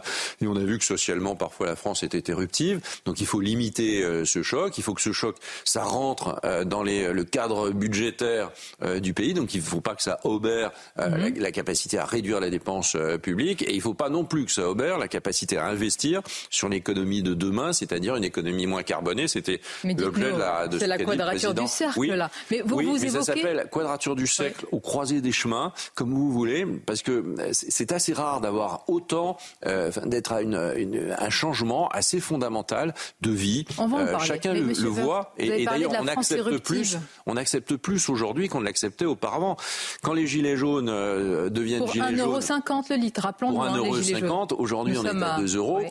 Et, et Dieu merci, ce, ce type de mouvement n'est pas déclenché pour plusieurs raisons. D'abord parce que le gouvernement Soyons amortit beaucoup les choses. Soyons Euh, prudents, Bien sûr. ouais. Mais je, je note que aujourd'hui euh, ce n'est pas, c'est pas le cas. Et pour une bonne raison, à mon avis. La première, c'est que quand même le pouvoir d'achat a été, je sais bien, il est agressé ce pouvoir d'achat, mais il est quand même très soutenu par le gouvernement aujourd'hui, et probablement euh, plus soutenu Éric que dans Pardonnez-moi. Le monde, hein. président a dit lors de son intervention euh, sur TF1 et France 2 que le euh, comment dire que la dynamique des salaires a résorbé un peu l'inflation. Mais franchement, tous les Français, quand ils ont vu l'augmentation des œufs, des pâtes, ils se sont dit mais de quoi parle euh, le chef de l'État? Mais parce, qu'il y a des- parce que, parce que, bah, parce que les, les salaires ont augmenté d'à peu près 5%. Alors en 2022, il y a une perte de pouvoir d'achat, c'est clair. En 2023, il y a un pouvoir d'achat qui est à peu près préservé. Et puis après, il y a des moyennes. C'est des la moyennes. Oui, avec mais- euh, non, la vérité. euh, entre les, les courbes dont vous parlez, Oui. qui sont certainement, euh, j'allais dire, euh, au décime près juste, et, Et bien la sûr vie qu'elles sont justes. Non, non, non, non, c'est la vie réelle. Je vous parle Bah, de la vie une aussi. sacrée Je- mais je vous parle. Non, non, pas du. S'il y a bien des gens pas déconnectés, c'est bien les hommes et les femmes politiques. hein. Ah, c'est les moins déconnectés, peut-être avec les journalistes, mais, mais les moins bien, déconnectés parce qu'on parle. reconnaissez tout le que vous monde êtes et aux manettes, hein. Et qu'on est, Mm. euh, et qu'on est élu par euh, par des par des personnes et qu'on est intégré dans son propre Vous territoire. trouvez que les, mesures là les, mesures de pouvoir d'achat, euh, les mesures de pouvoir d'achat, elles ont été euh, gigantesques. Les mesures de pouvoir d'achat, c'est de l'ordre de 40 milliards. Ces 40 milliards, ils ne sont pas allés dans la mer comme ça, ils n'ont pas coulé. Ils sont bien allés quelque part. Et donc ils sont allés Eh ben. euh, vers les Français. Ils ont réduit et, absorbé une partie de le- Parlons-en. une partie de l'aide. Et puis par ailleurs, il y a eu évidemment euh, l'augmentation, Et vous euh, l'augmentation Enfin, des et vous, salaires. quand je dis vous, c'est-à-dire l'État, il a profité de l'inflation. Pour certains, euh, ici même, il y a Ah, quelques si jours, Xavier vrai. Bertrand a parlé d'une euh, cagnotte, d'un jackpot profiteur de crise. Non, mais j'aime beaucoup. Xavier Vertan, mais, mais parfois, parfois, il ne dit pas nécessairement des choses justes. Il a tort là-dessus. Euh, mais, il y a pas un complètement de. TVA Mais, mais c'est vrai aussi pour sa propre région, Non, qui, bien. est d'ailleurs la mienne. Oui, enfin- Non, non, moi je rappelle que les régions, les régions ont une part de la fiscalité, ont euh, entre 17 et 20% de la fiscalité euh, carburant, et qu'elles peuvent fixer cette part. Elles peuvent l'abandonner si elles veulent. C'est curieux de demander toujours à l'État des efforts et jamais, jamais, jamais à soi. Donc en tout cas, euh, et, et d'ailleurs cette affaire de fiscalité, il y a à peu près 55 de fiscalité sur le sur l'essence. On dit il faut euh, faut arrêter la fiscalité. Ça c'est ce que dit le Rassemblement national et quelques autres assez populistes. On n'a qu'à euh, supprimer la TVA ou baisser la TVA, baisser la TICPE, enfin que sais-je, baisser la fiscalité. Mais cette fiscalité, elle, elle sert pas à, à- Elle sert à payer- quoi sert On l'a entendu, payer- le président de la République a dit en partie la transition elle- énergétique. Mais elle sert pas à payer le, Saint-Esprit. Elle, elle sert à payer les services publics. Mais très bien, sur le Ah, service elle- public, très bien. Mais, mais- sur la partie qui permet, publics. permet de, financer publics. la transition énergétique. Et hier, le président a présenté euh, son plan. Il y a quand même des arbitrages. Est-ce que vous ne pouvez pas aujourd'hui un petit peu limiter, freiner certains de ces objectifs dans la transition énergétique? Fin du mois, fin du monde. Il n'y a pas d'arbitrage pour vous? Mais la- l'arbitrage, il est constant entre la fin du mois et la fin du monde. Enfin, je- mais il faut aller vivre cinq Je vous minutes. donne un il faut aller vivre cinq minutes les dans un autre pays. Monsieur Vert, les propriétaires, la plupart des propriétaires, à cause de contraintes dans le plan écologique, ne peuvent pas euh, louer leurs biens. De plus en plus, et c'est autant de locataires qui ne peuvent pas louer ce bien à cause de contraintes. Est-ce qu'on ne peut pas lever un petit peu le- la chape de plomb Mais sur le, ces personnes-là le- le président hier a été euh, dans, dans le sens que vous indiquez, c'est-à-dire que c'est pas des mesures de contrainte euh, euh, environnementales, c'est des mesures dans lesquelles on accompagne un changement de société avec des mesures précises. Ça va des, des pompes à chaleur, en passant par le véhicule, par les batteries, etc., etc. Euh, mais mais, donc il n'y a plus ces contraintes. On va pas vous dire euh, vous voulez changer, incitation. vous voulez changer votre non, mais Bah, vous- vous voulez changer votre chaudière à gaz, vous n'avez plus le droit. Hmm. Ou euh, vous vouliez vendre votre appartement qui est euh, mal classé dans le domaine euh, des, des émissions, et vous pouvez plus le vendre. Euh, sauf si vous faites des travaux. Bon, il a, il a, il, il a à juste titre. Le coût des travaux, juste si je dois vendre un bien mais que je dois faire des travaux de à 100 000 juste- euros, Oui, enfin, il y a la prime écoutez. rénov. Enfin, écoutez, en, en France, dès qu'on se retourne, il y a la possibilité d'être aidé. Donc, quasiment. hein. Donc, je- vraiment, enfin, je- il y a un moment donné, il faut, faut arrêter de pleurer. Surtout, euh, il faut regarder le monde qui bouge. Et le monde, il bouge autour de nous et pas uniquement autour de notre propre euh, nombril. Donc, il faut faire très attention Ah, vous êtes à en tout train ça. de nous dire qu'il faut dire se consoler donné- quand on se non, il faut compare de l'effort.